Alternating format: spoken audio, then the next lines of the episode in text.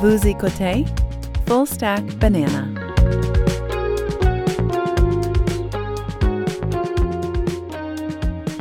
Bienvenue dans le Stack, édition Pain aux bananes du 2 novembre 2022. Mon nom est Louis-Jacques Darvaux et j'accueille mon bon ami, mon collègue, le roi des clubs de boxe de la rive sud, Alex Gervais. Salut Alex. Salut LG, ça va bien? Ça va, ça va très bien, très bien. Merci de le demander. Donc, pain aux bananes. Qu'est-ce que qu'est-ce qu'on veut dire par ça, pain aux bananes? Ouais, écoute, euh, l'explication ici, c'est qu'on a décidé, euh, comme euh, vous le savez, on, a un format d'émission qui part d'un concept. Et on s'est dit peut-être qu'il manque quelque chose à, notre, à notre formule. On a décidé de faire une sorte de mise à jour de la semaine qu'on appelle pain aux bananes. Donc, essentiellement, euh, comme je disais, c'est une mise à jour de la semaine et on va euh, essentiellement prendre le concept de l'émission et euh, leur virer de bord, si vous voulez. Donc, dans le fond, l'idée qu'on qu'on a mis en place avec, ce, avec cette émission-là, c'est que on part d'un concept et on développe le concept et on a, il y a toutes sortes d'accidents de parcours qui se formulent autour du concept, puis avec un peu de chance, on arrive à quelque chose d'intéressant. Là, ce qu'on fait avec le, quand on fait l'édition Pain aux bananes, qui, à moins d'avis contraire, devrait arriver plus ou moins chaque semaine, c'est à voir encore parce qu'on est encore en, phase euh, très expérimentale de tout ça. C'est un peu des épisodes un peu plus désordonnés. Donc, on va faire le contraire de ce qu'on fait d'habitude, c'est-à-dire qu'on va euh, partir d'une formule simple, on va regarder les onglets qu'on a d'ouverts dans notre euh, Chrome browser, puis on va essayer de regarder quelles sont donc ces euh, histoires-là euh, qu'on a euh, observées durant la semaine, pourquoi ça a piqué notre curiosité, puis on va essayer d'assembler ça dans une version un peu mishmash, puis voir si on peut faire du sens de tout ça. Donc, et, comme on aime quand même pouvoir avoir une sorte de justification à ce qu'on fait, ben il y avait deux idées qui, me- pensaient, qui me semblaient pertinentes là-dessus. La première, c'est l'idée de euh, d'obliquity. Donc, euh, dans le fond, ou de, pensée oblique, c'est essentiellement une idée qui euh, propose que certains objectifs sont parfois mieux accomplis de façon indirecte, donc sans nécessairement avoir l'intention de le faire. Euh, donc, euh, tu sais, dans le domaine de l'innovation, par exemple, euh, il y a eu plein de- d'exemples qui sont assez bien connus. Par exemple, les, les post-it ont été inventés à la suite d'un accident. Donc, c'était une colle défectueuse chez 3M. Donc, il y a un ingénieur qui a inventé une colle. La colle n'était pas assez adhérente, mais finalement, le fait qu'elle était capable de se désadhérer, ben, ça, a créé, ça a créé l'invention du, du post-it. Puis aussi d'autres éléments là-dessus, d'une, je pense, d'une, d'une assistante ou d'une secrétaire chez 3M qui avait besoin de ça. Donc, il y a eu comme une connexion euh, euh, qui s'est fait entre deux, euh, un besoin puis un accident de parcours. Puis, ou, le micro-ondes, par exemple, est aussi un accident. Donc, c'était une, innovation oblique. Donc, quelqu'un, quand le micro-ondes a été inventé, la personne qui l'a inventé n'essayait pas d'inventer un outil, pour, un nouvel outil pour pouvoir chauffer des aliments, mais a réalisé que en explorant cette technologie-là, dont j'ignore à ce stade-ci c'était, quoi l'objectif initial, mais on, que, on a développé le micro-ondes de cette façon-là. Donc, et, euh, et donc, ça, c'est la première idée qui, je me disais, au-delà du fait qu'on a des choses intéressantes à discuter, euh, sont euh, dans nos tables, puis qu'on va, on va faire cette mise à jour-là euh, chaque semaine, il y a de la curiosité, puis c'est le fun de la curiosité, mais en même temps, je me dis peut-être que c'est en, en faisant, en ayant cette polarité-là, donc en ayant nos émissions normales qui partent d'un sujet qu'on développe, puis aussi en ayant des émissions qui font l'inverse. Donc, on part de zéro sujet ou d'un différents ensemble de sujets ou de signaux ou de, de curiosité. Et on va peut-être aussi trouver quelque chose qui nous intéresse là-dedans, puis qui a une espèce de sens qui peut se révéler de, ça à travers euh, le concept justement de, de pensée euh, oblique. Euh, il y a d'ailleurs un livre euh, qui s'appelle justement Obliquity de John Kay qui, euh, est intéressant aussi pour ceux qui voudraient en savoir un peu plus sur ce sujet-là. Et la deuxième idée par rapport à, à ça, c'est le concept justement de Open Tabs. Donc, il y a un livre, je pense que tu connais bien Tyler Cowen, l'économiste, mais il a écrit récemment un livre avec Daniel Gross, qui est un, un, un, entrepreneur.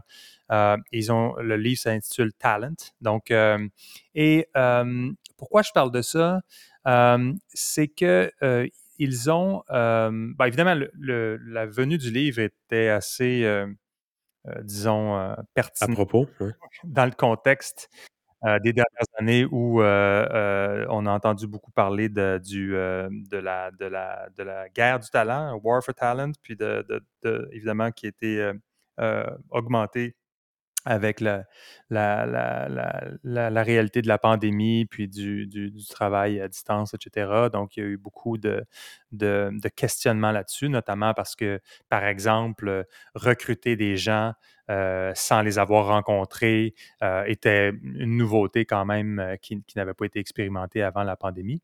Mais tout ça pour dire que Cowan et Gross ont écrit ce livre-là qui s'appelle Talent, qui était quand même pas mal circulé puis assez bien discuté. et ils ont beaucoup de questions dans ce livre-là qui sont intéressantes.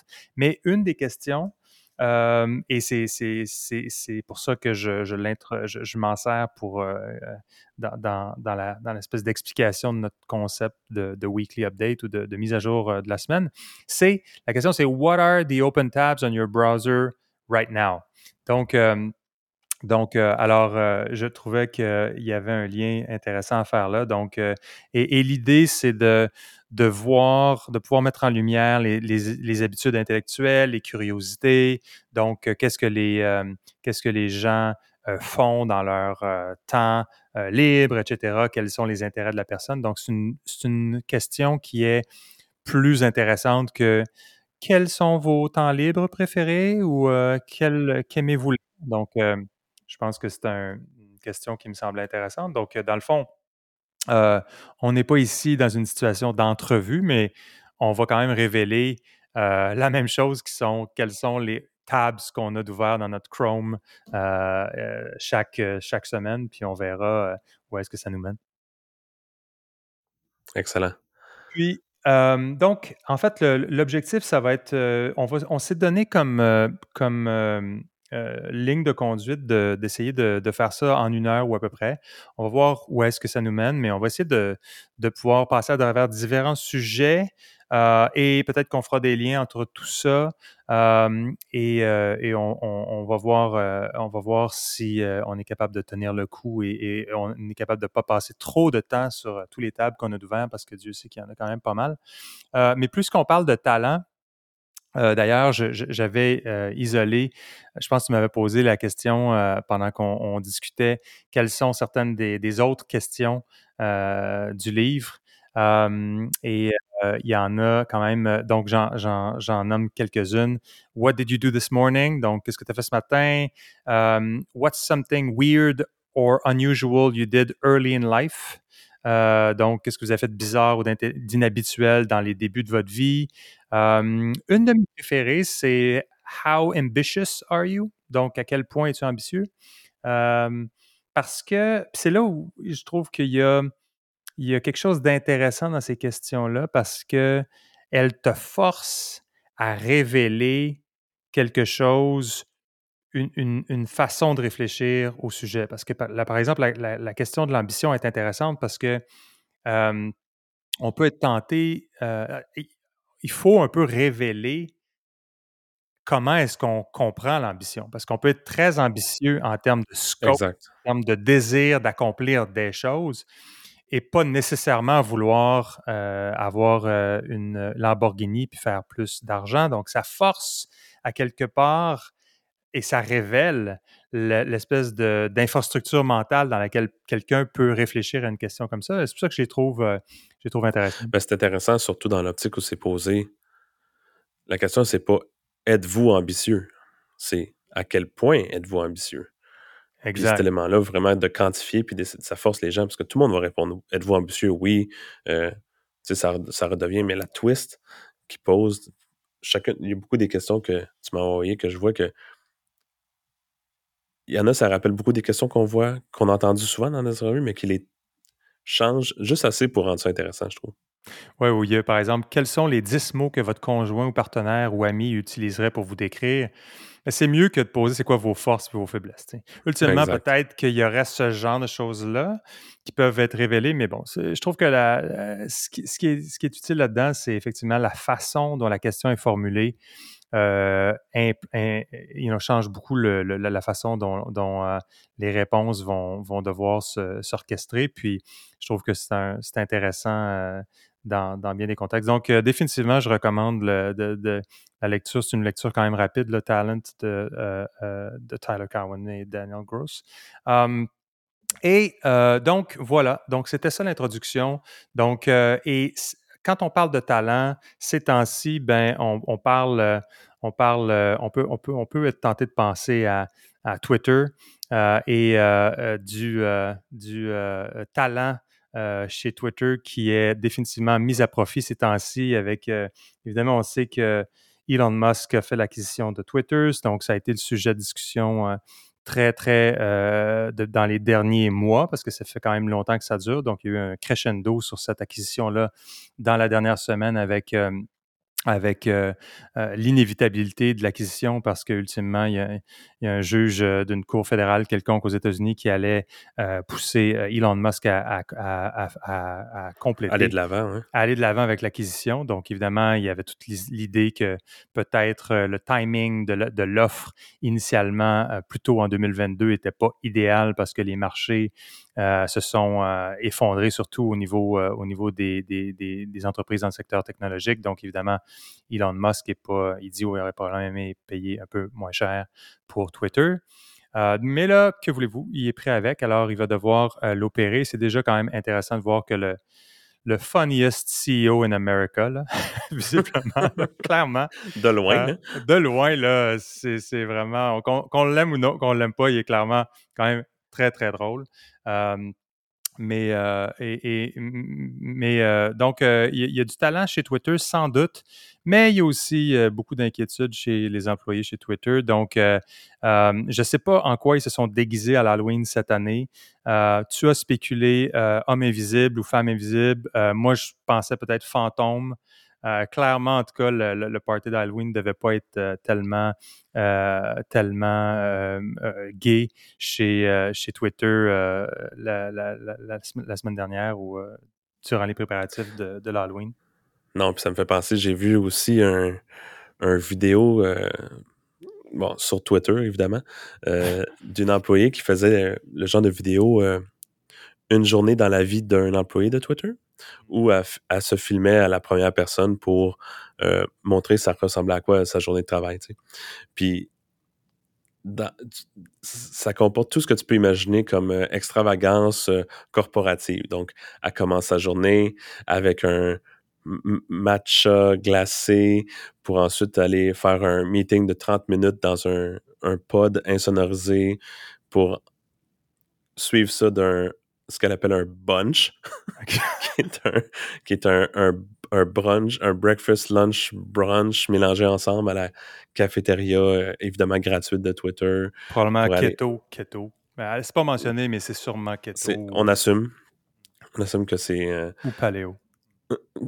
À tout le moins, ça avait l'air euh, de très haut niveau comme cafétéria. ensuite, aller dans une section qui s'appelle le, le log cabin pour se pour se relaxer, euh, jouer au, football avec euh, des collègues pour se déstresser, aller dans une salle de méditation, une salle de yoga, faire un autre meeting, au moins.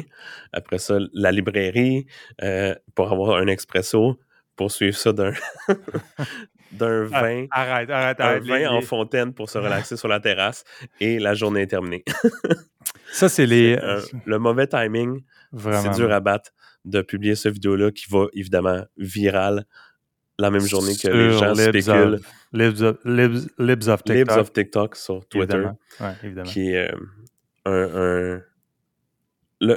en termes de mauvais timing, c'est dur à battre, comme je disais, de, publier ce genre de vidéo-là qui va viral euh, en même temps que la moitié des nouvelles par rapport à Twitter sont est-ce que, euh, essentiellement, quel pourcentage du nombre des employés de Twitter vont euh, risquent de perdre leur job dans les euh, semaines, mois à venir, Puis je pense qu'il y a juste, probablement juste les employés de Twitter qui pensent qu'ils sont des héros et des, euh, des gens qui ont accompli des miracles et qui accomplissent encore. Cette, cette, cette idée-là, et, ça a été, c'est révélé aussi dans une missive des employés qui a été envoyée, je pense, dans les dernières semaines, mais c'était, ça commençait comme oui, the undersigned Twitter workers believe the public conversation is in jeopardy.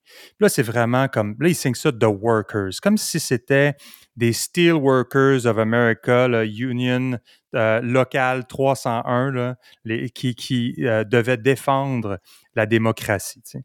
Puis, euh, puis euh, c'est vraiment, tu lis cette, quand tu lis la lettre, là, donc cette lettre-là est envoyée, publiée pour évidemment mettre en garde euh, et, Elon Musk et le, nouveau management de la compagnie parce que, bon, Musk l'avait dit, puis ça a été, c'était clair dans les échanges de euh, text message, de messages textes qui ont été révélés dans les, dans les feelings de la cour dans le processus d'acquisition que ça ne marchait pas du tout entre le CEO de, Twitter et la haute direction. Donc, il n'y avait, avait pas de confiance là. Donc, c'était certain que si Elon Musk faisait l'acquisition, euh, subito presto, les têtes dirigeantes de l'entreprise allaient, devoir quitter.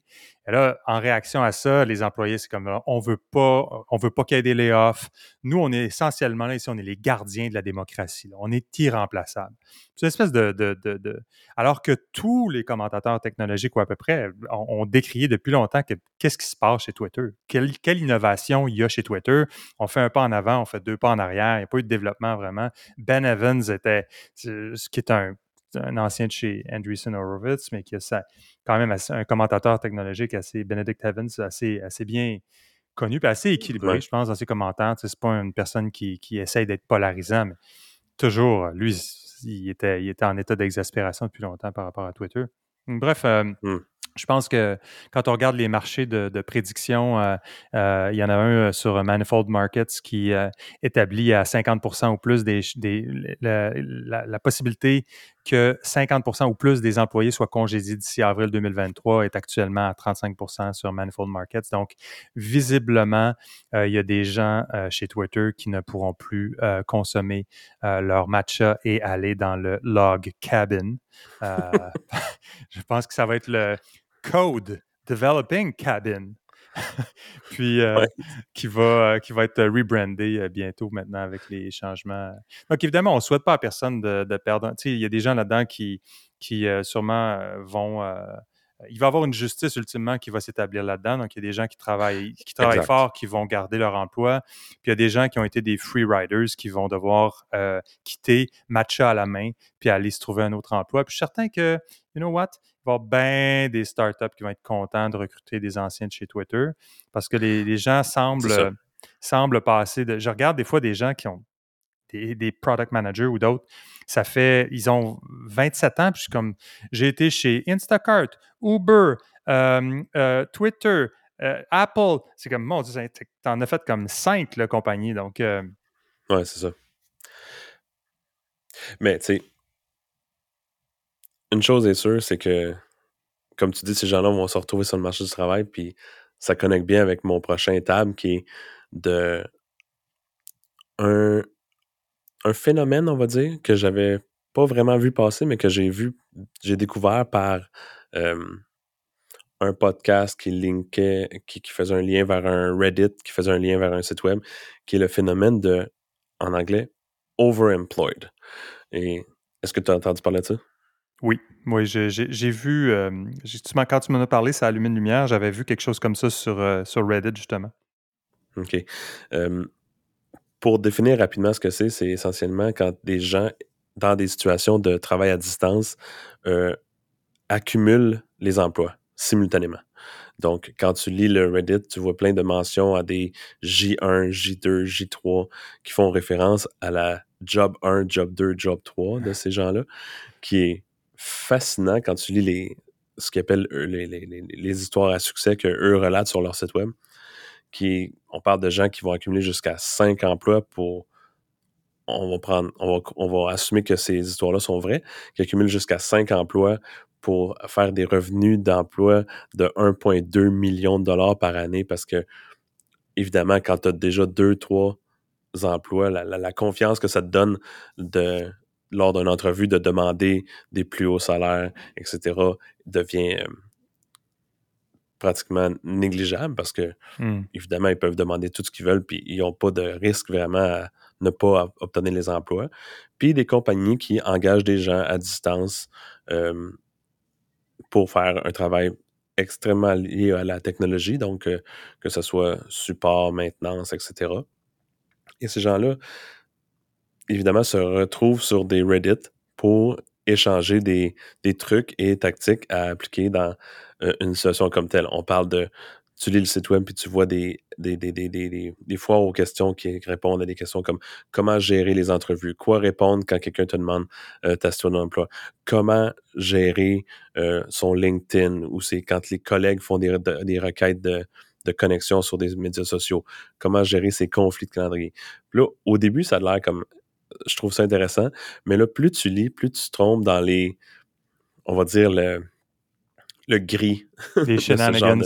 De, exactement, le, le, le, gray area de ces situations-là où ça commence à se donner des trucs pour quoi faire quand les compagnies essaient de, de faire des vérifications des antécédents, comment mentir à ses collègues, comment gérer des conflits de calendrier pour dire euh, faire des meetings avec les caméras fermées. Hmm. Et ça va jusqu'à euh, suggérer des produits qu'on trouve sur Amazon qui sont j'ai pas cherché la traduction, mais un mouse jiggler.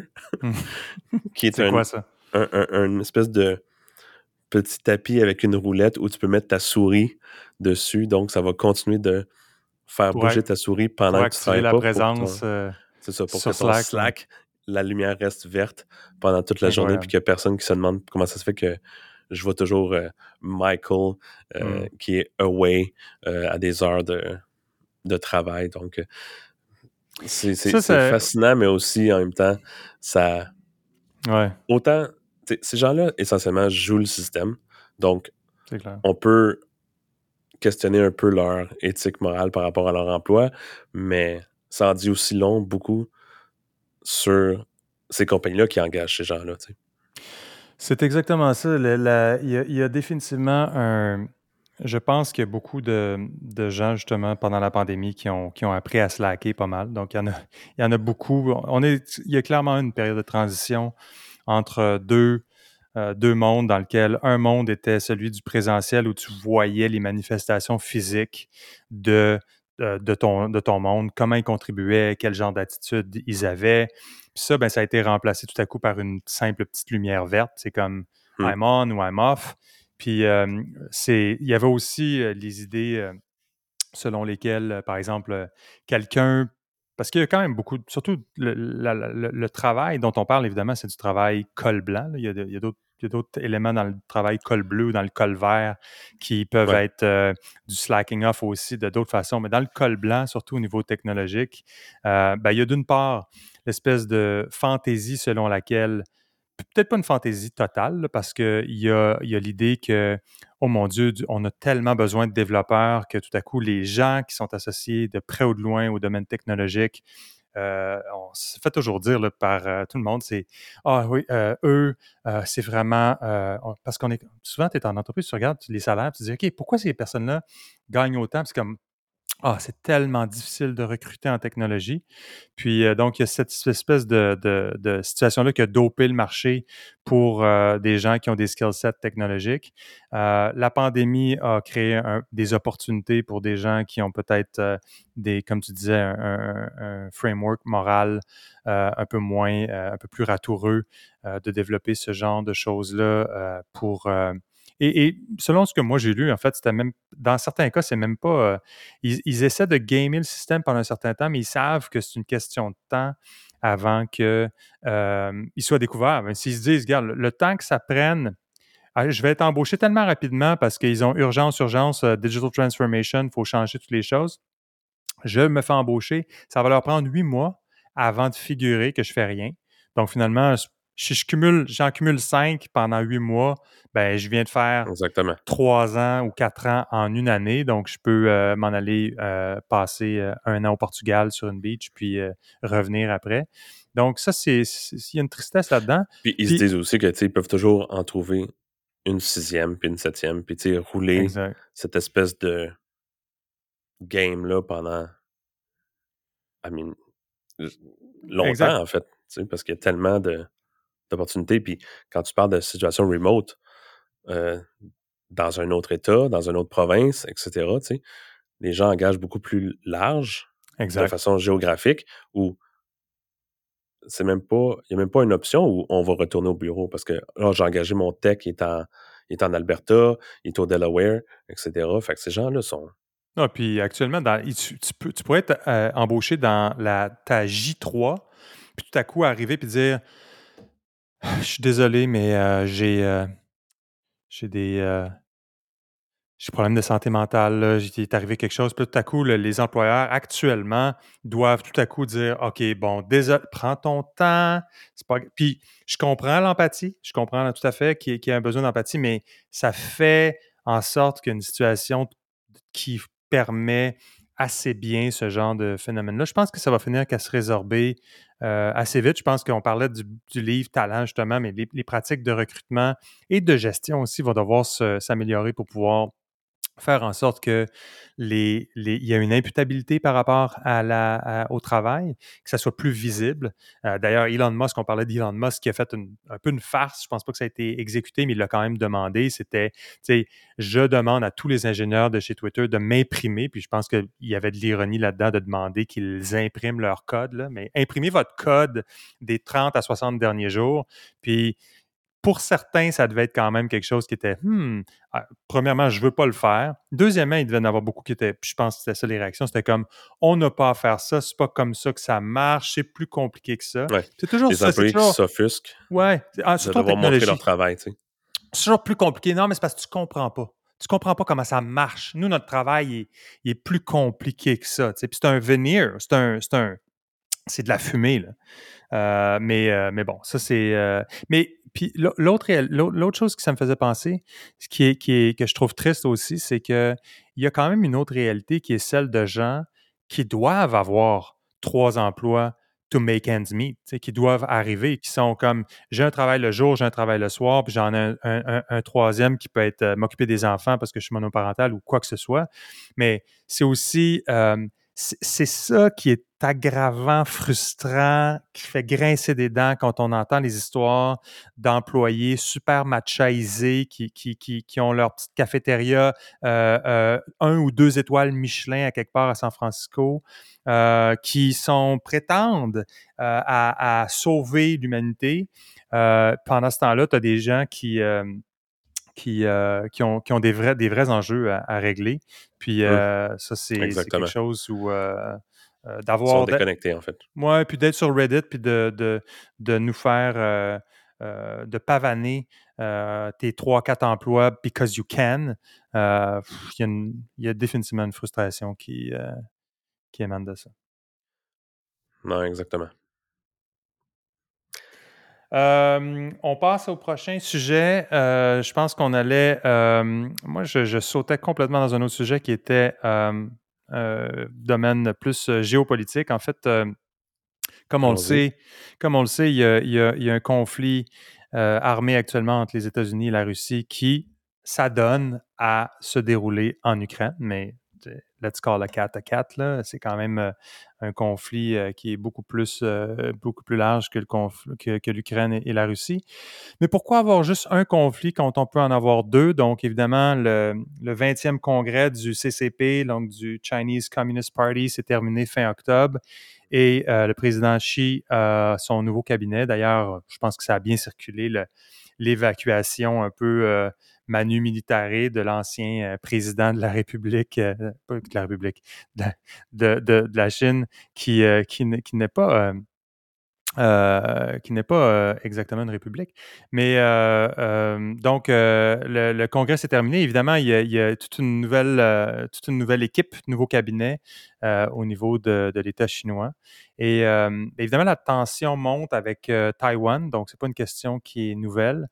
Et il y a le, président Joe Biden qui, qui a imposé des nouvelles séries de contrôles à l'exportation pour restreindre les capacités de production en Chine de microprocesseurs. Donc, euh, Dieu sait qu'évidemment, des microprocesseurs, il y en a un peu partout. toute personne qui a essayé d'acheter une voiture ou essayé d'acheter d'autres produits ont réalisé que euh, des voitures, il n'en manquait pas nécessairement. C'est des microprocesseurs qui vont dedans. Qui, oui, c'est ça. les voitures sont prêtes, il manque juste la chip. oui, c'est ça, exact. Donc, ils ont récupéré des chips de toaster, de Envoyez-nous des microprocesseurs, s'il vous plaît.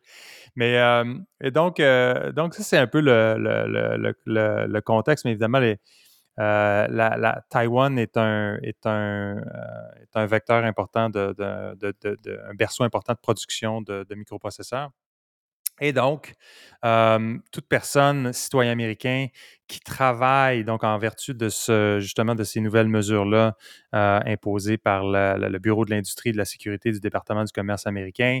Euh, si tu travailles dans l'industrie du microprocesseur en Chine, donc tu te trouves à, être de facto euh, à l'envers de la donc aller à l'encontre de la sécurité nationale des États-Unis et donc tu peux perdre ta citoyenneté, ce qui fait en sorte que beaucoup d'exécutifs dans des compagnies comme Huawei ou d'autres qui ont dû remettre leur démission comme immédiatement. Pour s'en retourner euh, Pour être capable de garder, leur, euh, garder leur citoyenneté.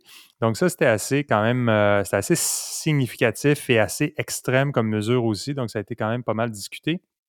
Et récemment, je voyais que les, les États-Unis ont déployé et ça, c'était ça mon tab ultimement. Une longue introduction pour introduire mon, mon tab qui m'a attiré ma curiosité. Mais c'est la, nouvelle du euh, Financial Times de la semaine passée qui disait que les États-Unis vont déployer des bombardiers B-52 en Australie alors que les tensions avec la Chine montent.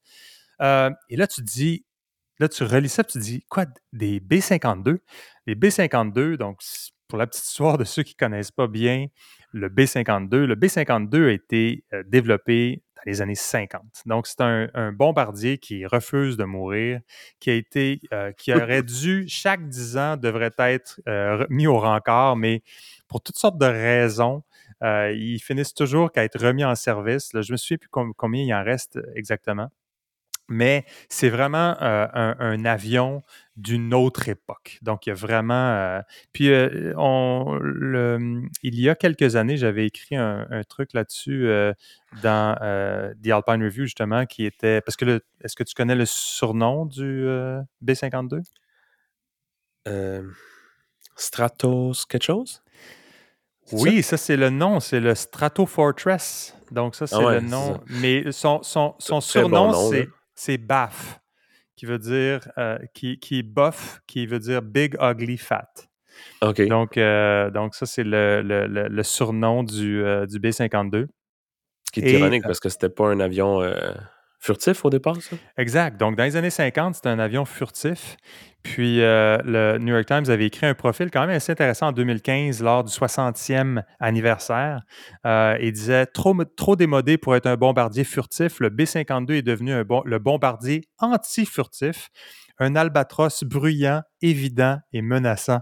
Puis euh, ça, faisait toujours rire. Puis ce, profil-là est vraiment intéressant. On va le mettre dans les show notes, mais euh, comme toutes les autres, euh, tous les autres liens qu'on discute. Mais il y a cette drôle d'ironie-là, d'une part, d'une technologie qui est totalement dépassée, mais qui, qui, pour une raison ou pour une autre, malgré toutes les les investissements massifs, les milliards et les milliards et les milliards de dollars investis dans les, bombardiers subséquents, donc le B1, le B2, tous les stealth bombers ont eu des problèmes technologiques qui nous faisaient penser un peu à d'autres projets technologiques euh, parfois plus simples, comme euh, par exemple euh, Obamacare ou d'autres trucs comme ça qui sont comme juste, ça n'arrête plus. on n'est juste pas capable de créer quelque chose from scratch qui puisse être parce qu'il y a trop de complexité puis on n'arrive pas à développer. Donc, on a été pris là-dedans, des technologies qui, qui s'auto. des, radars, des, radars qui s'auto-jammaient eux-mêmes. Donc, c'était comme des trucs comme ça en sorte que le B-52, euh, il subsiste. Puis là, ben, finalement, dans ce conflit-là avec la Chine, ben, c'est devenu comme de la diplomatie. C'est-à-dire que c'est on envoie un message. Donc là, il y a eu les, euh, les, nouvelles séries de contrôle. Puis là, ben, pour envoyer un autre message, c'est tiens, on va déployer des B-52, of all things, de, l'armée américaine. On va, ces espèces de vieux aéronefs-là qui font des traces parce qu'avec la quantité de moteurs là-dessus, c'est des traces noires. c'est pas l'avion le plus polluant. Là. Puis, on va juste le faire voler de temps en temps, juste pour envoyer le message que we, we mean business. Mais tu sais, si on voit ça d'un point de vue de, de faire un, pivot de son branding, de passer d'avion furtif à un élément euh, euh, imposant puis euh, menaçant. Menaçant. bel job, là. C'est bien réussi. oui, non, c'est honnêtement. C'est une bonne façon de recycler des, des, vieux avions. Puis j'ai regardé pendant que tu parlais, il y en a 58 en service. Encore, hein? c'est pas croyable. C'est beaucoup, là. oui. Puis il, y a toutes sortes. Écoute, d'une part, c'est pas tout le monde qui peut piloter ça. Ça prenait initialement euh, trois, 3, hmm. 4 ou 5 pilotes là, pour pouvoir piloter ça à l'époque où ça avait été construit. Et ils sont, euh, ils sont euh, assez minimalement upgradable. Ça prend des pistes, en tout cas. Bref, c'est vraiment intéressant. Le monde du B-52, c'est vraiment... c'est pas juste un drink, le B-52. Ce n'est pas juste un drink ou une chanson des B-52s. Le oh, défunt band des années 80.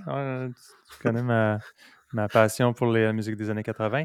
Euh, mais euh, vu que euh, ça, ça m'amène à penser à passer à l'autre table dans notre rubrique disparition, parce que bon, le B52 refuse de disparaître, mais il y a des gens qui, malgré tout, disparaissent. Quand je n'ai pas une passion pour les années 80, comme tu sais aussi, hormis ça, j'ai aussi une j'ai aussi, pas une passion évidemment, mais un intérêt, ouais, un intérêt pour euh, la lecture de euh, nécrologie. Donc, euh, je suis très intéressé par ça. Mais, mais avant, je voulais te parler de Steve Jobs, qui, bon, comme on sait, nous, nous a quittés il y a un certain temps. En quelle année? 2011, Steve Jobs? Autant? Attends. Ça se peut-tu? Pourquoi j'ai l'impression que c'est 2011? Je vais regarder. Tout ça pour euh, dire que la... Le 5 octobre 2011. Bon, voilà. Euh, le, le, temps file. Le temps passe euh, vite, hein? Et donc, c'est. J'avais.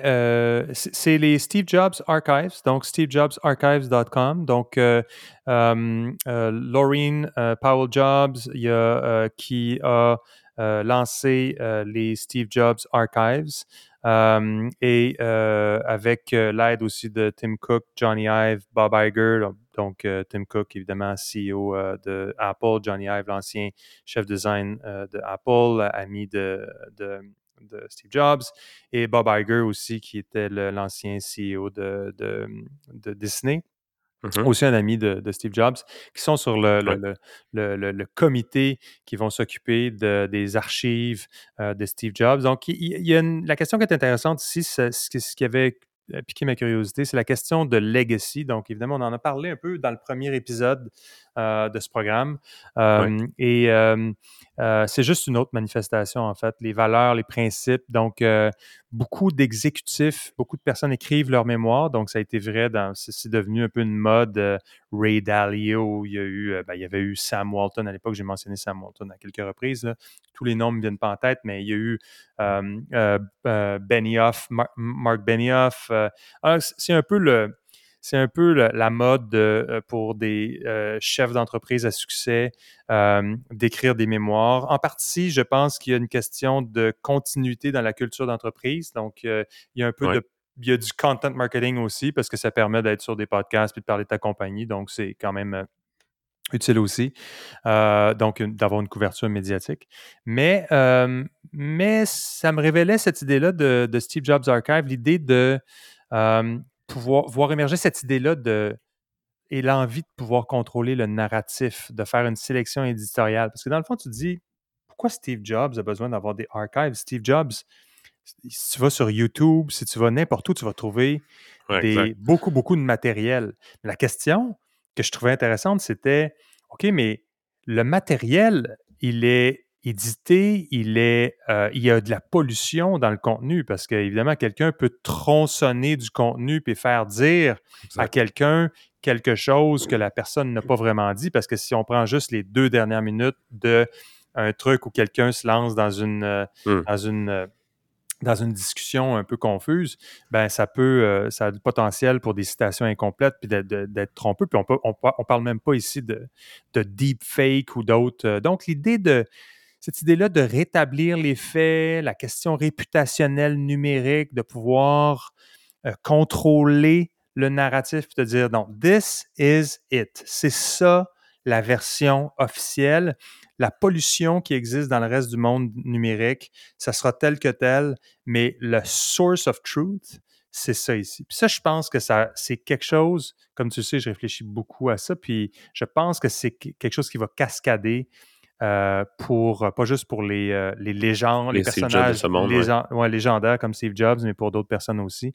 Donc ça, ça m'avait, euh, ça m'avait euh, intéressé cette euh, question-là. J'ai bien hâte de voir comment ça va se développer parce qu'évidemment, ce n'est qu'un début. Les, les archives ont été lancées, mais il y a quelques liens. C'est tr- très intéressant, c'est très minimaliste.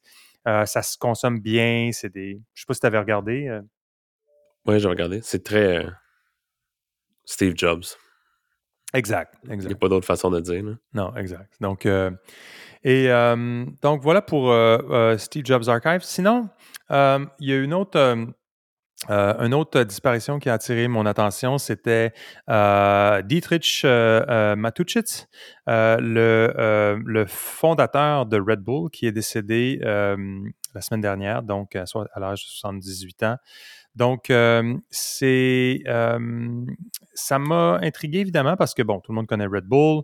Euh, je ne connais pas tellement bien l'histoire de Red Bull et ce n'est pas nécessairement, l'objectif ne sera pas de, de raconter ça en long et en large, mais quand même toujours intéressant quand tu vois ce genre de compagnie-là. Donc, Red Bull, compagnie autrichienne, bien connue pour le breuvage.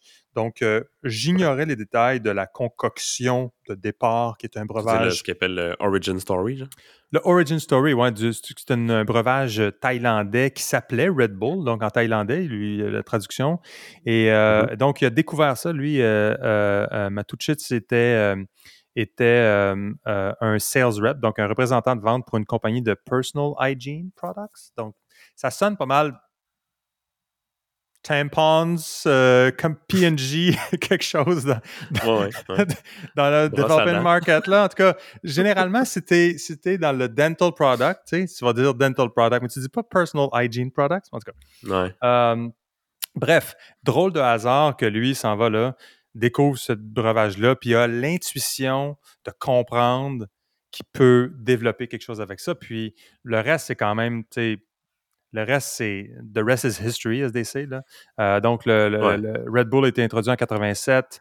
Euh, Aujourd'hui, la compagnie, c'est 7 milliards de dollars de, de revenus annuels euh, américains. Euh, et, et là, c'est là mon intérêt principal. C'est, il n'y a pas tellement de compagnies comme ça. Je, je, je- j'en connais pas beaucoup, mais des compagnies qui ont un produit simple comme ça, qui a une présence euh, universelle maintenant et qui, qui est, en tout cas, ou pratiquement universelle. Je suis convaincu qu'il y a certains endroits sur la planète qui n'ont pas de Red Bull, mais disons, pour les fins, toutes fins pratiques. euh, Ouais. Et dont le, le- le marketing est aussi euh, l'environnement marketing qui a été développé autour du produit, parce qu'il s'agit d'un simple breuvage. Évidemment, Coca-Cola est un pionnier dans, dans- dans- dans- dans ce, département-là, mais Coca-Cola existe depuis très, très longtemps. Red Bull, Ouais. en une période Mais- de temps courte. Et même Coca-Cola, je n'irais pas jusqu'à dire, parce que tu sais, tu peux. La façon que tu as marqué dans les notes, tu tu marques l'empire Red Bull. C'est que Red Bull ont créé quelque chose qui est beaucoup, beaucoup plus gros que le drink. tu sais. Coca-Cola sont très euh, orientés sur leurs produits. tu sais. Ils ont, ils ont vraiment couvert le marché avec le produit, mais Red Bull ont créé quelque chose qui est énorme. Ça devient un. Ils font partie de, de- de- du peu de compagnies où le nom de la marque devient pratiquement le nom du, de la gamme de produits. On pense à Kleenex pour les mouchoirs, puis à euh, Frigidaire pour les réfrigérateurs. Aspirine, ouais, ouais. Puis, tu sais, Red Bull, je dirais pas qu'ils sont complètement devenus ça, mais tu sais, ce sont. C'est pratiquement ça. Tu sais, combien de personnes vont dire Red Bull quand ils vont s'acheter un Monster? C'est ça, j'allais dire, je ne sais pas c'est quoi la, valeur de l'industrie, parce que, mettons, on dit, OK, Red Bull, c'est un succès, 7 milliards de dollars de revenus, etc. Oui, mais si on calcule la, longue traîne des, de toute l'industrie du energy drink que ça, que ça a déclenché, c'est quoi l'industrie mmh. du energy drink? C'est beaucoup, beaucoup plus large. Donc, c'est pas comme si l'industrie du energy drink ne serait peut-être peut-être serait arrivé sans Red Bull, mais c'est quand même ça qui a déclenché la parade. Puis, oh, définitivement. En termes de. Quand on dit, tu sais, tu parles d'un energy drink, si tu vois, regarde la séquence là, du, point de vue du, marketing, c'est ça qui est admirable là-dedans, puis c'est ça le génie de, de, de, de c'est, tu dis, OK, Red Bull, c'est un energy drink, ils, ont, ils ont développé une plateforme qui s'appelle Red Bull Gives You Wings. Fait que ça, c'était toute l'intention derrière le produit. Puis là, ben, normalement, c'est là où la plupart des compagnies vont manquer de gaz. C'est une drôle de. Ouais. Euh, almost un. Euh, mais, euh, oui. il est où ton, ton drum, ton drum, ton, ton drum beat dans ce temps? Mais, OK, c'est ça.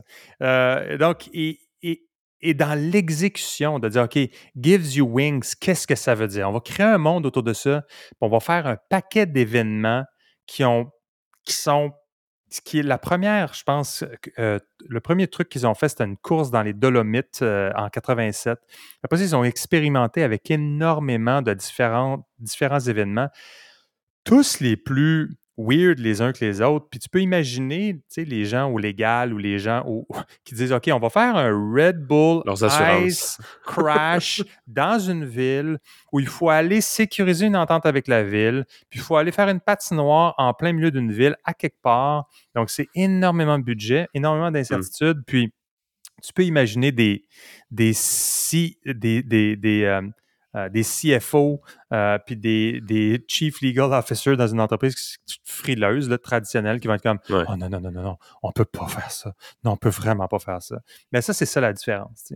Puis euh, il y a beaucoup de compagnies, il y a beaucoup de gens qui admirent Red Bull, mais qui auraient eu le guts de faire des trucs comme des, des paper flight, des air race, des dance style, puis de prendre tous les risques d'expérimenter avec ces formats-là, de d'inventer des nouveaux sports qui n'existaient pas. C'est vraiment, vraiment euh, fascinant. Je n'ai aucune opinion sur les energy drinks en général, la sucre, puis ce que ça peut créer au de la santé. J'ai pas d'opinion là-dessus. Mais ce que je dis, c'est que du point, si on regarde ce que euh, euh Dietrich euh, a, créé avec, avec Red Bull, faut quand même, faut quand même souligner le travail qui a été fait là. C'est vraiment fascinant. Puis je trouve que c'est d'autant plus impressionnant quand tu as mentionné le fait qu'ils ont 7 milliards de revenus annuels. Ouais. Mon premier instinct, c'est comme juste 7, parce que, tu sais, la présence qu'une compagnie comme Red Bull a avec une équipe de F1 qui gagne, de 1, euh, tu sais, la présence qu'ils ont partout, c'est vraiment impressionnant que ça soit une compagnie qui fasse, en guillemets, seulement 7 ben, je vais te dire pourquoi, mais ça, c'est l'envers de la médaille peut-être de ce qu'on décrivait en tout. C'est si, si, Red Bull avait pensé, avait, avait eu une réflexion plus traditionnelle par rapport à leur modèle d'affaires, ils auraient, puis ils avaient écouté un, C, un CFO moyen, ils n'auraient jamais fait tout ce qu'ils ont fait du point de vue content development, media platforms, puis event platform. Ils auraient acheté d'autres euh, d'autres drinks. Ils, ils, seraient dans le jus d'orange, ils seraient dans l'eau minérale, ils seraient dans le café, ils seraient allés dans le yogourt un bout de temps, mais là, probablement que ça n'aurait pas marché, puis ils auraient dit, oh mon Dieu, too much expansion, on ne va pas aller dans le yogourt, ça n'a pas marché. Fait que là, il aurait, fait, il aurait commencé à, avoir un portfolio. Mais Ultimement, leurs revenus sont liés à un produit. Exact. Une petite gamme de produits quand même, tu sais. Peut-être. Puis je, ne dis pas que s'ils avaient essayé de devenir Danone ou un autre, puis qu'ils avaient essayé d'imprimer de, l'argent, puis de faire du, merger and acquisition en bâtissant un portfolio de produits complémentaires, ils ne seraient peut-être pas à, 10 milliards de dollars. Mais une chose est certaine, c'est qu'ils n'auraient pas, euh, pas créé quelque chose qui est assez unique puis très, très défendable comme modèle d'affaires parce que au-delà du drink. Je veux dire, même si le drink, parce que la question du 7 milliards, c'est une chose, mais quelle est la, quantité de, euh, c'est quoi la portion des revenus qui provient de, des événements organique organisé autour du drink versus le drink? La dernière fois que j'ai regardé, puis je, ne pourrais pas, mais c'était les revenus qui proviennent de la boisson énergisante comme telle, c'est pas la, c'est en bas de 50 donc, euh, mais bon, ça il faudrait que ce soit confirmé. Je ne veux pas dire n'importe quoi, mais c'est ce qui fait en sorte que c'est une entreprise qui, à mon avis, est un, euh, petit joyau, qui n'est pas d'ailleurs la seule entreprise euh, pour laquelle le fondateur est un ancien représentant des ventes d'un produit qui est juste tombé sur un produit intéressant. Il y a Howard Schultz chez Starbucks qui était représentant et, je pense pas que c'était représentant dans machine de café où je me souviens pas c'était quoi exactement son, son, backstory, mais qui avait découvert Starbucks à Seattle, a acheté la a investi dans la compagnie, a fini qu'à racheter la compagnie, puis bon, on sait ce qui est arrivé avec Starbucks après. Donc un autre, un autre succès à, un peu euh, du même genre que, que, que, Red Bull. McDonald's. Puis McDonald's, ouais, avec Ray Kroc, qui est un représentant de machine euh, à milkshake qui, euh, qui était fasciné par les, ce que les frères McDonald's arriver à accomplir avec leur, euh, leur système de production de, de hamburgers. Euh. Donc voilà, ça c'était la section, donc la section disparition, rubrique disparition pour cette semaine. et Excellent. Donc on, on passe à? On passe à la ce que j'appelle la section bienvenue au royaume des animaux. oui, c'est ça.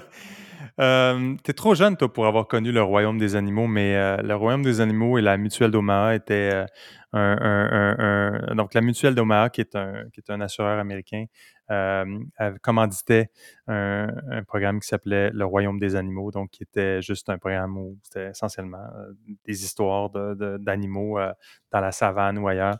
Mais donc, j'ai toujours. Format documentaire? Format documentaire, oui, exact, exact. Donc, c'est un peu le, ce que tu pourrais imaginer que la BBC pourrait faire aujourd'hui avec des, des caméras 8K. Ben là, à ce moment-là, c'était fait. Ou National Geographic. Donc, National Geographic, un, peu, un peu ça. Euh, mais euh, donc, euh, j'avais, j'avais vu une histoire qui m'avait intéressé, qui, qui, est, qui venait de, du Washington Post. Donc, le titre A college wrestler fought a bear to save his teammate and one. Donc, euh, c'est même intéressant. Donc, la situation se passait au Wyoming, puis euh, ça impliquait quatre amis de collège qui font, qui font partie d'une équipe de, compétitive de lutte. Et, euh, et il y a un, des, un des quatre amis qui s'appelle Brady Lowry qui a été attaqué tout à coup par un, à, la, fin de, la journée après une expédition de chasse qu'il faisait attaqué par un grizzly. of all bears, un grizzly, c'est quand même pas le, le, plus c'était pour tomber sur un ours, le grizzly, c'est le noir, là, tu sais, mais un, un grizzly, c'est un Winnie. autre... ouais, c'est ça. Puis, euh, et donc, euh, il y a un de ceux, donc, euh, il se fait attaquer, puis écoute, les choses vont évidemment pas très bien. et il y a un des collègues qui est, je sais pas où étaient les deux autres sur quatre, mais en tout cas, il était pas là. Et il y a Kendall Cummings qui, lui, a pas hésité à essayer d'aider son ami. Donc, il a crié, il a lancé des roches, puis réalisant qu'il n'y a rien de ça qui, qui fonctionnait, ben, il a comme décidé de, de façon totalement improbable de sauter sur l'ours et de, et de lutter euh, contre l'ours. Et, euh, et finalement a réussi à, à, à, l'éloigner suffisamment pour pouvoir extirper son ami.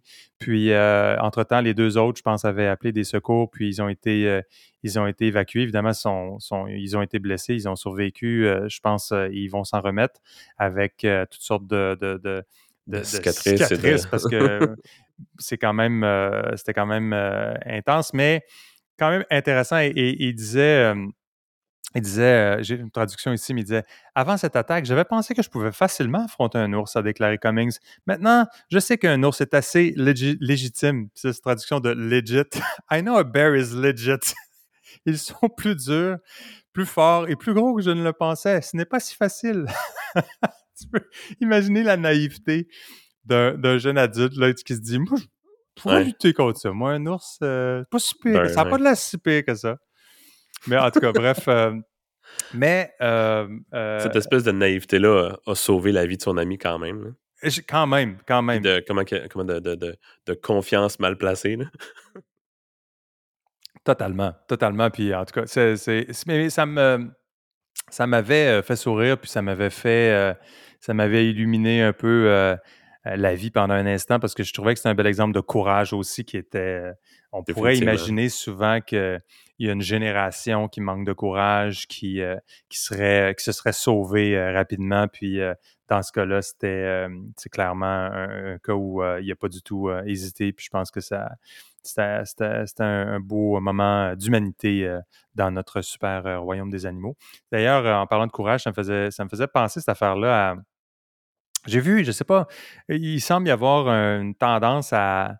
C'est très moderne, la tendance à montrer des, euh, des vidéos sur TikTok ou autre de, pères de famille qui, sont, qui manquent de courage. Souvent, il y avait une vidéo d'une. Ça, se passe dans une cuisine. Je ne sais pas jusqu'à quel point c'est vrai ou c'est fake. C'est une vidéo sur TikTok, mais la femme est en train de cuisiner quelque chose. Ça se passe probablement en Chine. Ça, semble être. Euh, ouais, je l'ai vu, cela. Puis euh, tout à coup, la cuisinière prend un feu, puis là, le, père qui est dans la cuisine aussi se précipite, prend l'enfant, puis ferme la porte. Puis la, la, mère de famille qui a, entre-temps, visiblement, le feu s'est complètement réduit. C'était pas un vrai feu, mais prend sa chaussure puis s'en va, euh, réalise qu'elle s'est fait, fait larguer euh, dans, dans, dans, une situation dangereuse par son mari euh, et pas nécessairement de bonne humeur. Je l'ai vu, cela. J'aimais le commentaire qui disait quelque chose comme Ouais, moi aussi, je mets mon, ma caméra sur un trépied avant de faire la cuisine un soir normal. exact, c'est ça.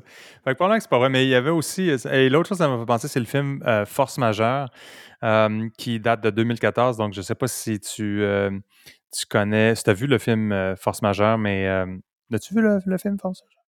Non, non, j'ai pas vu. Donc, c'est un film, un film qui comme je disais, date de 2014, mais c'est un, une situation où euh, euh, ça se passe euh, dans les Alpes françaises. C'est une, famille qui est en train de manger sur une terrasse dehors. tout est beau. Tout à coup, il y a une avalanche contrôlée qui est déclenchée. et là, il y a un nuage évidemment important qui s'avance vers la terrasse et tout le monde qui est dehors sur la terrasse au début font des vidéos, tout le monde trouve ça bien intéressant à observer, mais tout à coup, ils, se mettent à penser que l'avalanche va se rendre jusqu'à eux euh, parce qu'il y a un nuage de, neige qui s'en vient vers eux. Alors là, tout le monde se finit qu'à comprendre qu'il y a peut-être quelque chose qui pourrait être problématique. Il se précipite en dehors pour rentrer à l'intérieur.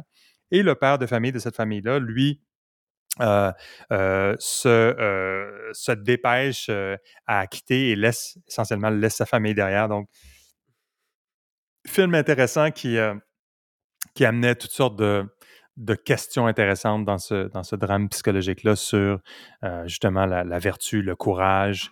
Puis, euh, puis bon film quand même, qui était, qui je pense vaut la peine d'être vu. C'est vraiment un film intéressant, différent. Quoi le genre, si tu fais c'est pas une comédie? Non, c'est un, un, drame psychologique. Donc, c'est, je pense drame psychologique ou drame noir. Tu sais, c'est un peu il y a, définitivement euh, un côté existentiel là-dedans qui, qui, avec lequel on s'amuse.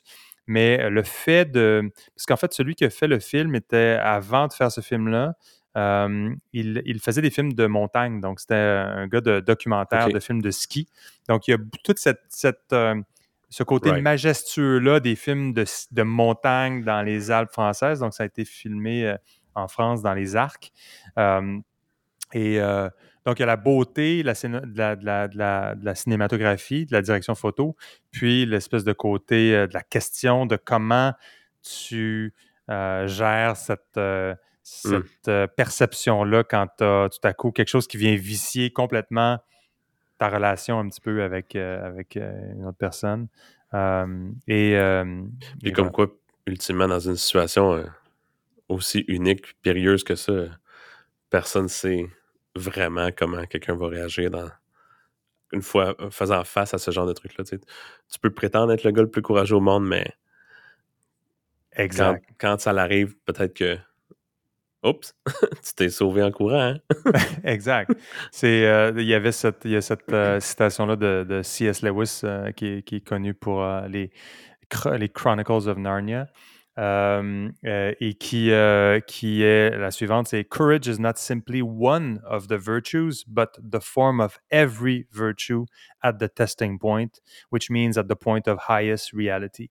Donc, donc ça, c'est définitivement une des citations à mettre dans le panthéon des citations en ce qui concerne le courage et, et, la vertu. Donc, donc voilà pour voilà pour la rubrique Royaume des animaux. Semi-relié à cette question-là d'animaux, parce que le temps file, puis on veut quand même pouvoir fermer nos tables pour pouvoir faire autre chose de notre journée. Mais il y avait, j'avais attiré, ça avait attiré mon attention, la CIA qui a investi dans une entreprise qui s'appelle Colossal Biosciences qui, elle, euh, travaille activement à essayer de ressusciter le valeureux mammouth. Donc, euh, évidemment, ils sont éteints depuis 10 000 ans, mais euh, ça vient de The Intercept. Donc, et en soi, que la, en fait, la curiosité, évidemment, la CIA investit dans la résurrection du mammouth, c'est on, ça amène la curiosité, donc évidemment, on clique. Puis après ça, j'étais curieux de cette, je ne savais pas, en fait, que la CIA avait un, une, euh, une, division euh, de capital de risque, donc euh, dans lequel ils investissent dans un, quand même un whooping number of companies. C'est comme 300 compagnies. et donc, la compagnie s'appelle In, InQtel. et mmh. donc, ils investissent dans plusieurs compagnies. Donc, évidemment, la première réflexion était pourquoi la CIA investit dans différentes compagnies. Puis là, quand on regarde le portfolio, bien, il y a beaucoup de compagnies dans le domaine de l'intelligence artificielle, euh, de la bio, euh, de la biologie synthétique et tout. Donc, évidemment, on peut comprendre qu'il y a un intérêt à pouvoir euh, s'immiscer dans euh, certaines entreprises pour mieux comprendre la technologie. Donc, ce n'est pas, pas l'idée d'avoir un payoff euh, dans l'investissement, mais c'est plus de pouvoir avoir de l'information privilégiée et de pouvoir monitorer ce qui se passe dans ces entreprises-là. Donc, ça, c'est quelque chose que je ne savais pas et qui me semblait quand même être intéressant. Non, définitivement. C'est pas. Autant j'étais pas au courant que la CIA avait un, comme tu dis, une branche d'investissement, mais autant ça me surprend pas, tu sais. Non, c'est ça, exact. Puis, parlant justement d'investissement, tu sais, un de mes thèmes que j'avais découvert cette semaine, qui est à, on peut dire pratiquement de l'autre côté du spectre, où on a parlé de, des, des, des, probablement des gros investissements dans des grosses, des grosses compagnies. J'ai vu un site qui s'appelle microacquire.com, qui essentiellement est un, un, un marché pour des startups. Donc, euh, les gens qui ont des compagnies qui voudraient euh, vendre ou euh, vendre essentiellement peuvent aller là-dessus, inscrire leur compagnie, marquer leur prix, marquer un peu d'informations sur la compagnie, puis c'est affiché comme sur un site de, vente de n'importe quel site de commerce en ligne pour acheter des compagnies. Donc, on parle de beaucoup plus petites compagnies. On parle d'investissements qui vont de. Surtout numérique, j'imagine. Euh... très SaaS, Software as a Service, euh, du mmh e-commerce, euh, des trucs qui varient de, de ce que j'ai pu voir de aussi peu que 10 000 à 1 ou 2, 3 millions. Puis c'est à peu mmh. près ça le, le range.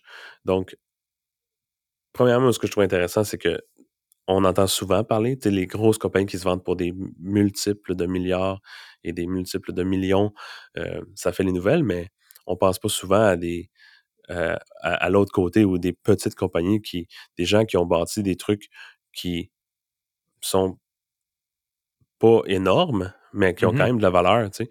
Puis ça, c'est le premier truc que je trouve intéressant. Puis le deuxième truc, c'est de voir un, site comme MicroAcquire qui, qui, qui, simplifie énormément le processus de mettre ces genres de compagnies-là euh, en vente. Quand tu es une compagnie qui fait 25 à 100 000 par année de profit, euh, tu peux pas avoir, euh, tu peux pas engager 18 avocats pour faire ta transaction. Non, exactement. De un, ça simplifie le côté monétaire. Le site MicroAcquires, de ce que je lis, ne prennent pas de frais par rapport à ces ventes-là. Mais c'est aussi comment est-ce que tu mets ta compagnie quand tu n'as pas nécessairement les moyens de personnes connaissent, ben, peu de gens connaissent ta compagnie, encore moins de gens qui seraient intéressés dans cette compagnie-là seraient au courant que ta compagnie existe, donc de pouvoir mettre ça. Euh, ça me, fait penser, ça fait penser un peu aussi à. Ben, en fait, ça me faisait penser à Tiny Capital aussi, tu sais, qui, qui est un peu dans le même. Euh, qui n'est pas une plateforme, évidemment, mais qui est un peu le concept aussi d'investissement. Donc, Tiny Capital est une société canadienne qui fait de l'investissement dans différents, euh, différents, différentes entreprises, mais ce sont des petites entreprises. Donc, il y a clairement, il semble y avoir une une euh, de la valeur dans des entreprises qui sont sous le radar, qui ont développé des trucs intéressants, puis pour lesquels ben, peut-être il peut y avoir toutes sortes de. Ça peut être des side hustles, c'est quelqu'un qui part une entreprise on the side. J'ai fait ça un peu, puis là finalement j'ai quand même une job, je, veux vendre ça parce que c'est pas c'est pas quelque chose que je veux faire tout le temps. Donc euh, exact, ça, ajoute une option à ces gens-là, qui ont peut-être qu'ils ont parti un, site de vente en ligne, ils ont vendu une coupe de trucs, puis là, ils, ont, ils veulent faire d'autres choses, ils veulent changer de trucs. Autrement, ils feraient juste fermer le site web. OK, c'est fini. Mais s'ils peuvent passer ça à quelqu'un d'autre qui pourrait continuer à porter le flambeau ou en retirer juste un autre petit euh, paiement avant de, fermer, ça rend ça euh, non, tout à fait. intéressant. Puis peut-être que ça va permettre à quelqu'un d'autre de pouvoir partir un peu plus loin dans le processus que de partir complètement à zéro, d'avoir une, base de clients dans le domaine que la personne veut opérer, d'avoir des, des, contacts, des courriels, des, un historique, c'est super intéressant. Les entreprises, surtout, euh, je, pense que Shopify ont aussi une, une plateforme comme ça, donc évidemment, on peut comprendre que tu es sur Shopify, tu as ton store, tu vends tel, tel truc, tu as tout mis en place, puis les, les, les, les, les KPIs ou les, données euh, de performance sont, sont claires, ils proviennent de la plateforme. Donc, quand tu achètes à travers Shopify, tu vas voir, OK, voici les ventes. C'est pas. C'est ça qui est difficile dans la, dans le, dans le due diligence quand tu achètes une compagnie, c'est de savoir est-ce que les chiffres sont, sont dopés, sont véritables ou non. Là, tu as l'heure juste, tu sais que la compagnie, ça fait juste un an qu'elle existe, elle a ces ventes-là, il y a du potentiel, tu y crois ou tu y crois pas. Tu sais que ceux qui l'ont parti, ils l'ont bootstrappé euh, rapidement, ça se peut qu'ils l'aient fait pour vendre. Donc, dans le dessin de vente, c'est pas, c'est il y a sûrement des, ça a de la euh, valeur quand même. Ça a de la valeur quand même. Puis je pense que c'est intéressant de regarder ça euh, définitivement. Euh, parce que après ça, la, mathématique d'une entreprise comme ça, quand tu sais les ventes, quand tu regardes un peu le, genre de produit, bon, il doit y avoir beaucoup quand même des fois du dropshipping là-dedans, des, produits qui sont achetés pour être revendus. Mais c'est pas négligeable quand même de mettre en place tout l'écosystème. On le sait, nous, pour travailler de façon adjacente à ça, euh, mettre en place des écosystèmes marketing, on sait que c'est quand même, euh, il y a quand même de la complexité là-dedans. Donc, d'avoir quelque chose qui est déjà tout fait, si ça fait ton affaire. Exact. Exact. Si on passe de, euh, on parle de micro à macro, à, macro, j'ai, moi j'ai découvert, en fait, c'est, Shein, donc je ne sais pas si tu connais Shein, mais non, pas du tout. J'ai, moi non plus, je ne connaissais pas Shein. J'assume par le nom que je ne suis pas l'audience visée. Exact. C'est très, très, euh, c'est très, très. Euh, euh, donc, Shein est une entreprise de fast fashion, donc qui, qui, était, qui est une entreprise chinoise, qui est intéressante pour, à bien des niveaux, mais l'intérêt, c'est que c'est très peu connu encore et c'est en voie de devenir le plus grand détaillant spécialisé dans, dans la mode rapide au monde. Donc, au-delà de H&M et de Zara. Donc, en termes de valeur, donc euh, au mois de, euh, plus tôt cette année, euh, en vertu de des, des, des, des, fonds qu'ils ont été capables de, de, récolter, ils seraient valorisés à 100 milliards de dollars. Donc, en termes de compagnies privées, ils sont up there avec SpaceX puis d'autres très grosses compagnies en termes de valorisation. Donc, donc, j'étais fasciné de ça. Euh, l'entreprise a été créée par euh, un entrepreneur, euh, Chris Yu, qui était un ancien SEO expert. donc, on voit un peu le, le modèle ici. Puis, donc, essentiellement, Shein est une entreprise qui est extrêmement moderne, donc qui est basée sur plateforme de médias sociaux, tendances de mode, euh, rapidement, euh, à, travers des algorithmes, miner ces informations-là pour identifier les prochains trucs qui vont être les tendances. Euh, les tendances. Et après ça, ils sont connectés avec 4000 petits fournisseurs dans la région, dans la région de Guangzhou, qui est un peu l'épicentre du textile en Chine. Donc, eux, ils ont 4000 fournisseurs. Puis là, ben, ce qu'ils ont fait entre les deux, puis là, ça leur a quand même pris 10 ans. Euh, c'est un peu un autre, un autre cas de. c'est un overnight success, 10 years in the making. Mais, mais qu'ils ont dû figurer la, chaîne d'approvisionnement pour pouvoir, pour pouvoir relayer l'information qu'ils obtiennent à travers les réseaux sociaux, les algorithmes qu'ils mettent en place, puis après ça, d'aller. d'aller dispatcher ça dans les, dans les, dans à travers la chaîne d'approvisionnement, puis les 4000 suppliers, parce que les, les, en, anglais, il y a le concept de minimal run dans, le domaine de la production. Puis, généralement, ça a été réduit beaucoup dans les dernières années. On était avant dans des milliers et des milliers de quantités pour pouvoir, avant de pouvoir lancer un produit. Maintenant, avec, comme, comme Shein est une plateforme en ligne, puis ils n'ont pas vraiment de, présence euh, physique, ils, ont, euh, ils sont capables de pouvoir, leur, minimum, leur quantité minimum, c'est 100 unités d'un produit. Donc, ils sont capables de voir qu'est-ce qui vend, qu'est-ce qui ne vend pas, combien ça prend de temps.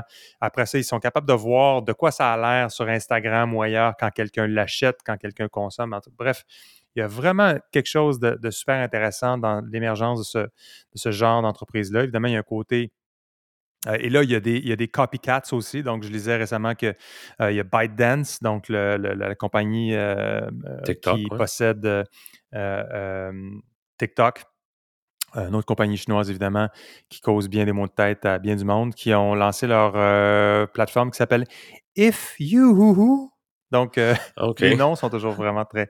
Donc, on a Shein et on a euh, If You Hoo Donc, c'est Y-O-O-O-U. Et il y a aussi Temu, qui est un autre euh, copycat. Donc, essentiellement, quand on peut voir la logique ici, donc euh, tu connectes des, social platforms, tu captures l'information collectée gratuitement, tu développes des, des algos, tu figures la chaîne d'approvisionnement, tu embauches des milliers, des millions de personnes qui vont travailler sur une base de 996, là, donc 9h à 9h, 6 jours semaine, dans des conditions épouvantables, et puis pouf, tu peux euh, avoir du succès dans le monde du fast fashion. Donc, donc voilà, ça c'était la découverte euh, de la semaine avec, euh, avec euh, Shein, la plateforme de fast fashion chinoise qui est devenue soudainement gigantesque. Donc ça cause évidemment des problèmes à, d'autres. Et Définitivement, ça, a dû la question, ça a dû la question de l'industrie extrêmement nauséabonde et polluante du fast fashion qui, qui est devenue un peu une sorte de sais, plutôt qu'aller prendre une bière à la fin de la journée d'un chiffre de travail, c'est comme oh, grosse journée de travail, je vais, euh, je vais aller euh, je vais aller acheter quelque chose euh, à quelque part sur, sur une sur une sur une plateforme quelconque. Donc donc voilà. donc ça c'était c'était la on parlait de Shein. Maintenant on le dernier point que j'allais apporter était concernait euh, fast, on, parlait de fast fashion, donc euh, euh, si on consomme beaucoup de trucs dans les Uniqlo et Zara et H&M et Shein de ce monde, ben on peut on peut découvrir quel est notre slavery footprint. Donc il y a ce il y a un outil qui s'appelle slavery, slaveryfootprint.org. Donc on peut aller savoir quel est le nombre d'esclaves, pour utiliser la, traduction littérale, qui travaillent pour nous. Donc, donc en allant sur slaveryfootprint.org, on remplit quelques questions et on peut pouvoir savoir quel, est, quel est le nombre de, de, de, de personnes qui sont dans le background euh, qui travaillent pour nous parce que c'est un peu l'envers de la médaille. Donc, on a, euh, on a, euh, on achète un truc, mais il y a quand même énormément de gens qui vont travailler dans les dans des, dans des factories à quelque part. Il y a aussi, si on achète un iPhone, il y a des gens qui vont recycler le, le matériel ultimement pour en extraire les minéraux, etc.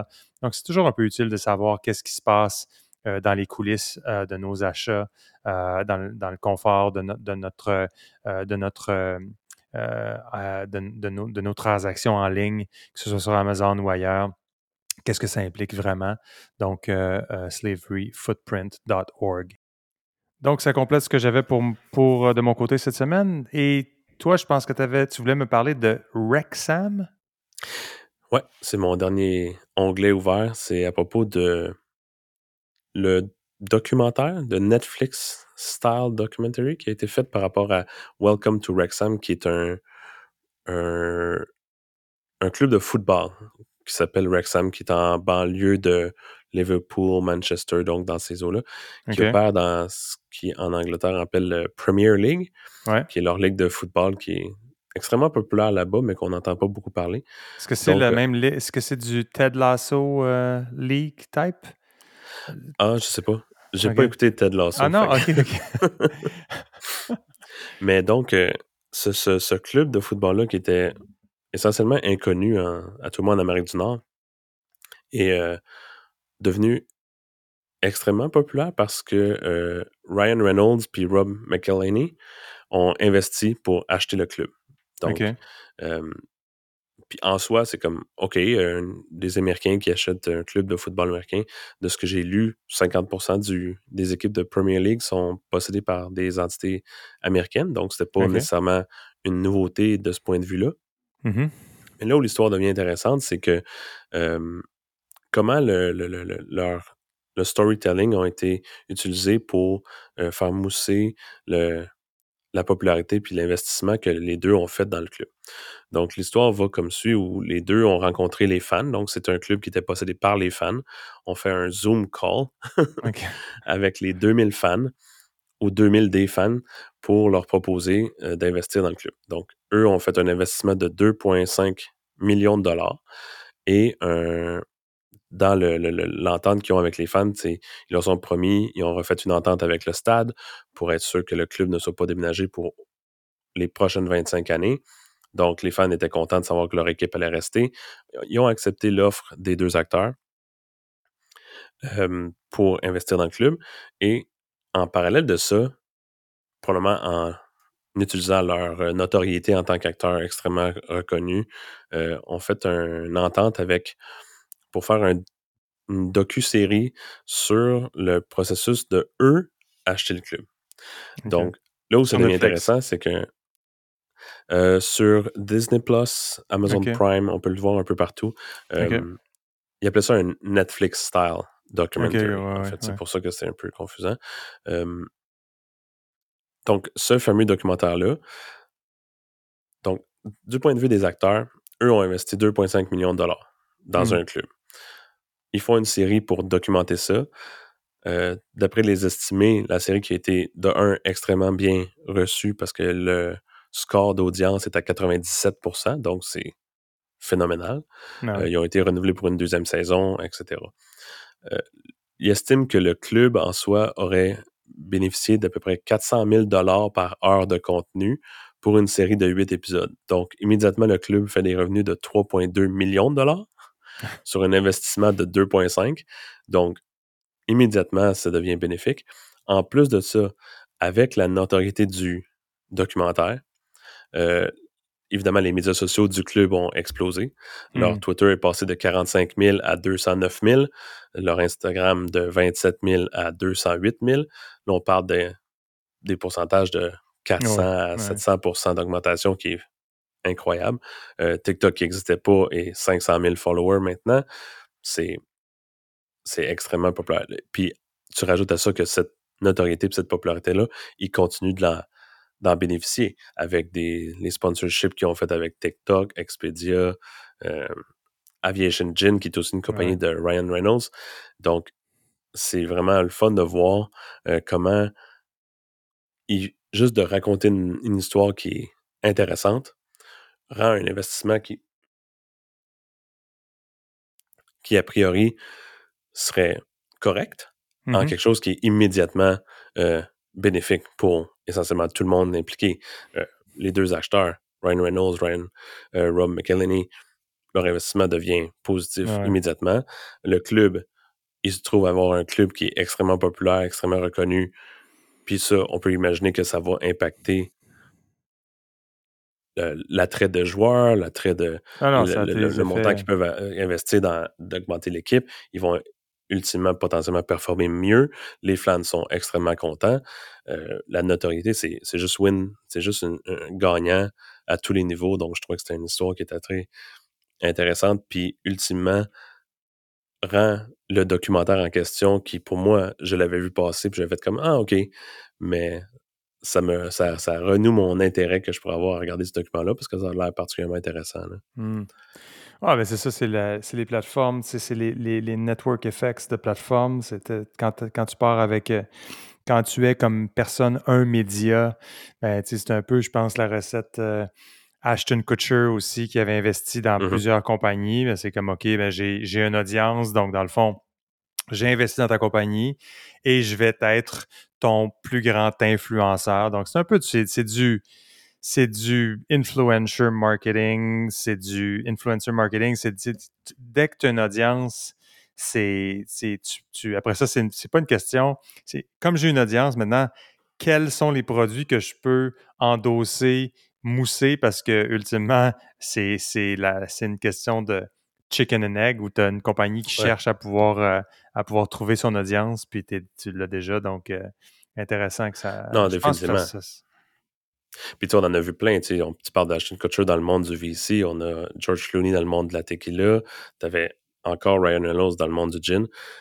Mais là où je trouvais ça intéressant, c'est que c'est un peu unique en soi où c'est pas juste un celebrity qui fait un produit pour vendre à son audience, tu sais, où c'est une façon très unique puis différente d'utiliser cette célébrité-là pour ouvrir des portes. Mmh. Euh, si c'était pas deux acteurs connus, il euh, n'y a personne qui ferait un documentaire là-dessus. Puis avec ce document-là, ça débloque, puis ça ouvre d'autres portes. de voir l'effet, euh, la, la, la, la, boule qui continue de descendre la, pente, là, comment qui grossit de plus en plus. Là.